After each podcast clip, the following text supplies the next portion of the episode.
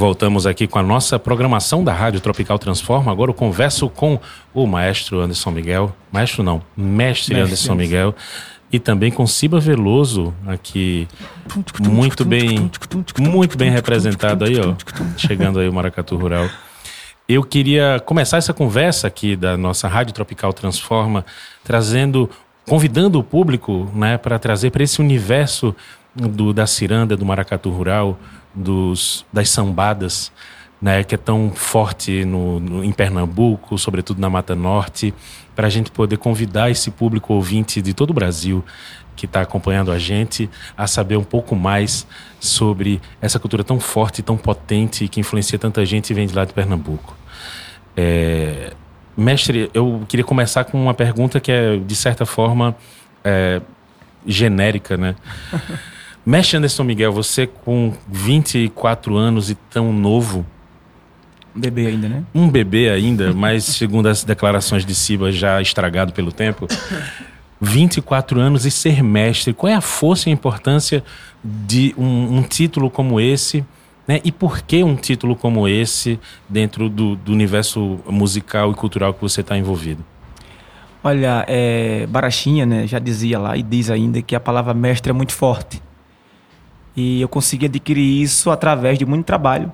Não é ser mestre não é só cantar maracatu, cantar ciranda, cantar coco, enfim, outras culturas. Mas você carrega na bagagem é, responsabilidade, compromisso, respeito a si próprio, para também respeitar o povo, receber do povo o mesmo respeito. Uhum. Eu acho que é por aí esse caminho. E eu consegui adquirir assim, é, conversando com mestres né, da antiguidade, da velha guarda, aonde eu pude aprender e estou ainda aprendendo muita coisa para no futuro, quem sabe, passar para quem está chegando agora alguma coisa do que aprendi. Uhum. Não é? Então não, não, é fácil ser mestre maracatu, não. É, e você é batizado lá, mestre maracatu, quando se tem é, é, é um desafio né, poético, que é uma samba de pé de parede, aí você começa a receber daí o título oficial, porque é onde, né, Ciba, onde você consegue entender que o mestre é mestre ali mesmo, que é um desafio poético, sadio, né? Então canta que o povo achar que vai cantar melhor. Então, Sadio, doentio. Doentio, né? Um Vocês vão ficar fazendo sinônimos, não, não. rimas aí. é um pouco difícil, porque você é, requer muito estudo também, muito tempo. Uhum. Claro que agora a gente tem um pouco mais exigidos, não é? Antes era também, mas hoje é um pouco mais. Hoje tem internet, todo mundo tá se gravando no telefone, mais, é, né? se cobra mais. Antigamente você podia cantar um verso hoje aqui e cantar amanhã o mesmo verso. Porque ninguém tava gravando. Uhum. Hoje não. Hoje não. Hoje em dia não. Hoje não. Então acho que é uma coisa que eu acho, que eu acho muito chato é que o mestre não pode re repetir o verso. Mas isso depende de cada um. Eu consigo repetir porque eu acho que o verso, aquele que for bom tem que ser repetido. Uhum. Não é? Então não vergonha de repetir o verso porque é meu, né? E eu canto lá tal.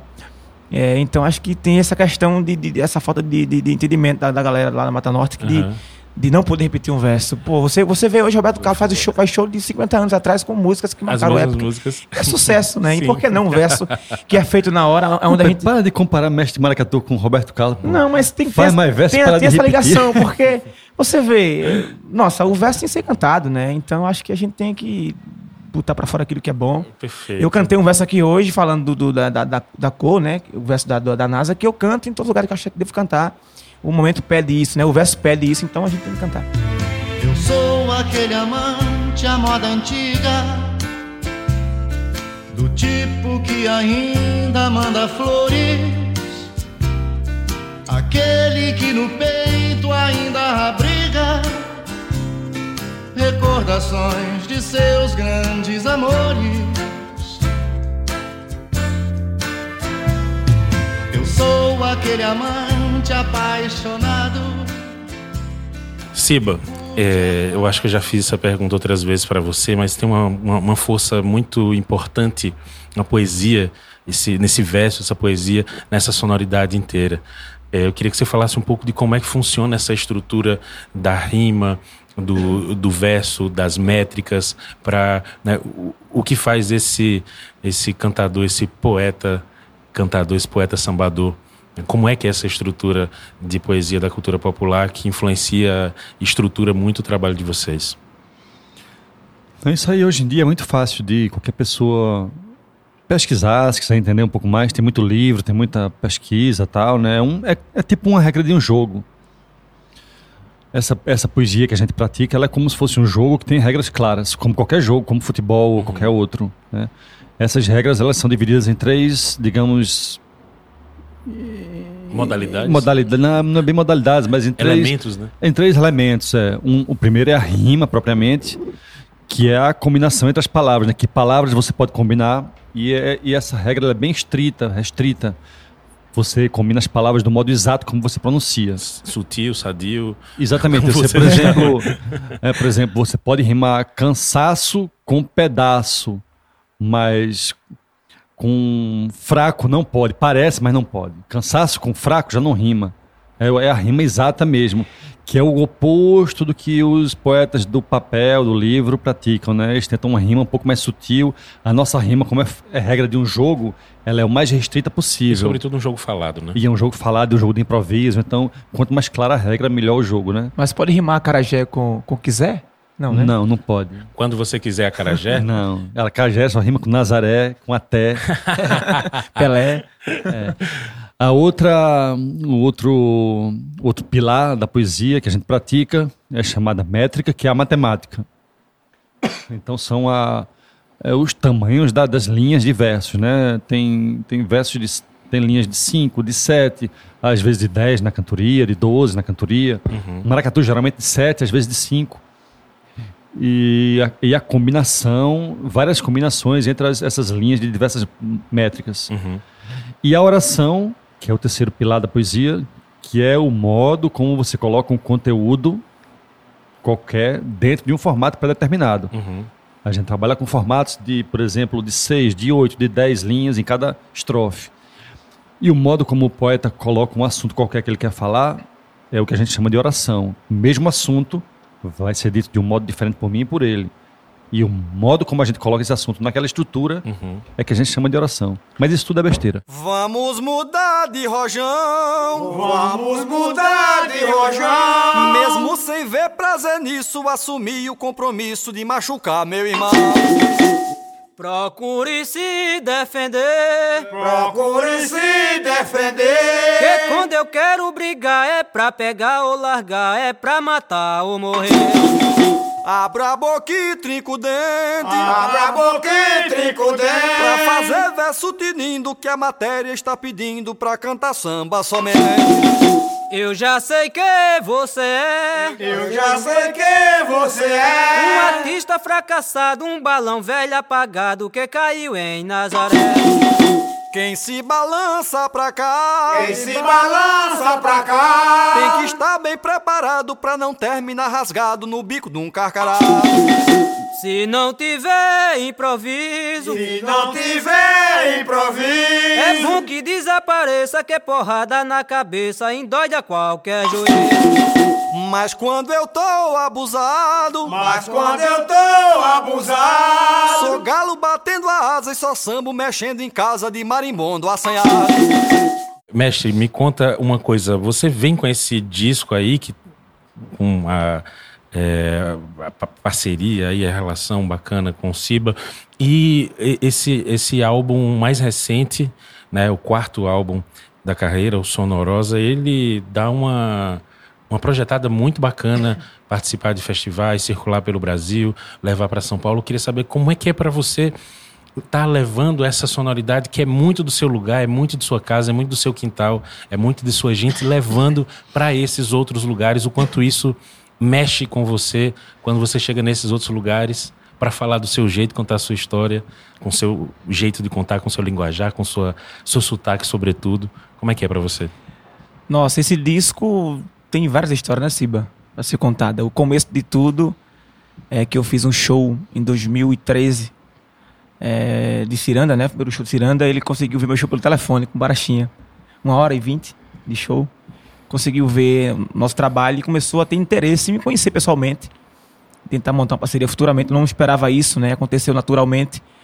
A gente vai fazer esse disco porque, assim, eu fiquei com medo de- logo no início, de não, de não agradar minha, minha, minha, meu povo lá. A Mata Norte, em geral, tem um cuidado muito grande com a tradição, né? São guardiães.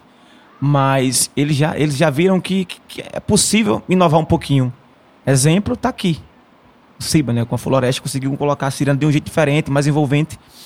E não foi difícil. Claro que, da, minha parte, por ser muito jovem, tentar inovar a ciranda, né, num processo digamos, um pouco mais difícil, eu tinha esse medo. E eu tinha acabado de lançar uma música minha sertaneja lá, um dia antes do single do Cirandeiro. E eu tenho um amigo meu que nunca foi pra ciranda, não gosta de ciranda. Lancei o, o disco, a música do disco, né? E falei assim, ó, eu queria tua música nova para colocar aqui no, na rádio. Qual? Manda aí, eu mandei pra ele do forró lá. Se essa não é a outra, sabe qual? Falei Maria, Maria, Maria, Maria, que era do cirandeiro, né? Mandei pra ele, nossa, cara, o cara usa ciranda de boa. Que dali comecei a pensar que realmente eu posso chegar em outros lugares. Fiz uma campanha na, na, nas redes sociais com, com disco, peguei essa música, comecei a pedir vídeos, a galera mandava vídeo até né, constantemente, muito vídeo da, da música. E eu tinha esse medo que foi superado. Né? Hoje o meu disco lá é, é ouvido em todos os lugares, se tem evento cultural, o disco está lá sendo tocado, né? Eu tinha esse medo, mas realmente deu certo. E foi um disco que me, me levou um pouco mais além, né? Consigo estar em São Paulo constantemente através do disco. Eu acho que um trabalho feito com muito carinho, com muito, muito amor e muito cuidado. A gente, a gente, conseguiu agradar todos os públicos, né? E lá Mata Norte, eu acho que hoje já temos lá não só Anderson, mas tem Mestre B também, que já vem inovando um pouco a ciranda. Também temos o mestre Carlos Antônio, João Limoeiro, Zé Galdino, agora também Isso Gabriel. Tudo é uma geração nova. No, tá? Nova só tem mestre B, Anderson e, e, e, Gabriel, mas Zé Galdino é um cara que já começou a inovar um pouco mais também. Entendi. Mas a gente já tem um, um espelho, que é o Ciba, que, que conseguiu é, nos dar um olhar diferente, né? De poder inovar, mas sem ferir a tradição. Esse era meu cuidado. Eu queria fazer uma, uma última pergunta para Ciba. Ciba, você que já lidou com muita gente na música, sobretudo na música tradicional aí do, do de Pernambuco, com uma, que tem uma força, uma potência muito grande, como é que você, qual é o teu olhar para esse para esse menino, para esse mestre, quando você e aproveita aqui que você está na frente dele, vamos fazer uma missa de corpo presente, porque para gente, para mim, eu tenho uma leitura, tenho um impacto, tenho uma força, mas eu não tenho dúvida que para você tem uma outra força no significar de ciclos que se passam, de figuras importantes que foram importantes para a música pernambucana, Bill Rock, Mestre Salustiano, enfim, outros nomes que vão passando e tem uma figura dessa nova com uma potência extraordinária nessa, né? Como, como é que isso pode transformar uma, a, cena contemporânea da, da, da música tradicional? Como é, como é que você olha ele? Como é que você acha que ele pode interferir ou influenciar? Bom, eu comecei a, a, minha, minha estrada no Maracatu há 30 anos atrás. Ali, né? Logo ali. E era o momento da geração dos pais da, da, da turma do, do Mestre Anderson, né? Uhum. Mas a minha relação com o maracatu, na verdade, ela se dava muito mais com os avós deles. Uhum. Naquele momento, por algum motivo, eu tinha muito mais. me comunicava melhor com a geração dos avós dele do que propriamente do, dos mestres que estavam no, no, naquele momento no auge é. e tal. É, então, eu sou testemunha de muitas mudanças, né? Não só na tradição, como no próprio país também, né? E a geração desse pirraia aqui é a geração que nasceu numa situação é, muito distinta da que os avós dele nasceram. Uhum. É, é, uma turma que eu brinco com ele, sim, eu tiro onda, porque fala, pai, tu não sabe porra nenhuma, pirraia, tu não passasse fome, tu não passasse fome, não comesse cuscuz puro, nem inhame puro, que nem eu ouvi teu avô comer. Eu brinco com ele isso. E é verdade, porque eu conheci, eu sei um pouco como os avós dele viveram, e sei como ele viveu, porque esses anos todos eu estava lá, no Matanota, e vi as mudanças. São as mudanças desses poucos anos que a gente teve de mais democracia e de um pouco de direitos sociais, claro. né? É, não uma coisa que possa ser é, desprezada. Então é, ele não é, ele nem é exceção, ele é parte de uma geração muito grande que é são centenas de jovens na idade dele, mais uhum. jovens ainda, que estão em todas as posições na tradição do maracatu, que é uma tradição grande, são quase 200 grupos né, de maracatu. Tem 115. 115, 115 quase 200. Quase 200. 115 grupos é, e é, milhares de pessoas. Vê que é um, um, um poeta é. cantador mesmo, está aumentando, é. né? Cento e tantos grupos numa região assim, representa milhares de pessoas, uhum. né? E, e, esses jovens, que também são milhares, eles estão em todas as, as posições ali. E ele não é exceção, embora ele tenha um brilho todo particular, mas ele é parte de uma coisa muito maior que tem a ver com esse Brasil que a gente é, é, é, viveu nele os últimos anos, os últimos 15 anos tal. Uhum. Ele talvez seja a estrela de mais brilho, mas ele representa um monte Não, de gente que vem longe. junto e que são muitos, muitos talentos também. E a nossa, nossa parceria tem muito a ver com, com essa vontade de, de abrir novos caminhos para essa geração, uhum. porque vem uma depois deles aí também. Tem uns molequinhos pequenos lá já se preparando para assumir o lugar deles. A gente quer abrir essa estrada para ela ser um pouquinho mais larga, porque os da minha geração não saíram da região, né? Barachinha, João Paulo, João Paulo, Zé Galdino, são grandes artistas que não saíram da região. Ele já é o primeiro que sai de verdade, né? Quem sabe os próximos vão sair três ou quatro, ou cinco, oito ou dez, quem sabe, né? Ou mais, quem sabe. Mais. Né? Muito bem, olha, eu queria agradecer muitíssimo a disponibilidade de vocês de conversar com a gente aqui e desejar muito boa sorte, mestre Anderson Miguel, na sua trajetória. Tá? Agradecer Obrigado. Siba estar aqui com a gente e por presentear a gente com esse, esse depoimento tão, tão bacana. Todas as quartas-feiras tem Rádio Tropical Transforma aqui no seu Spotify. Continua sintonizado. Essa é uma ação da Devassa, a plataforma Tropical Transforma.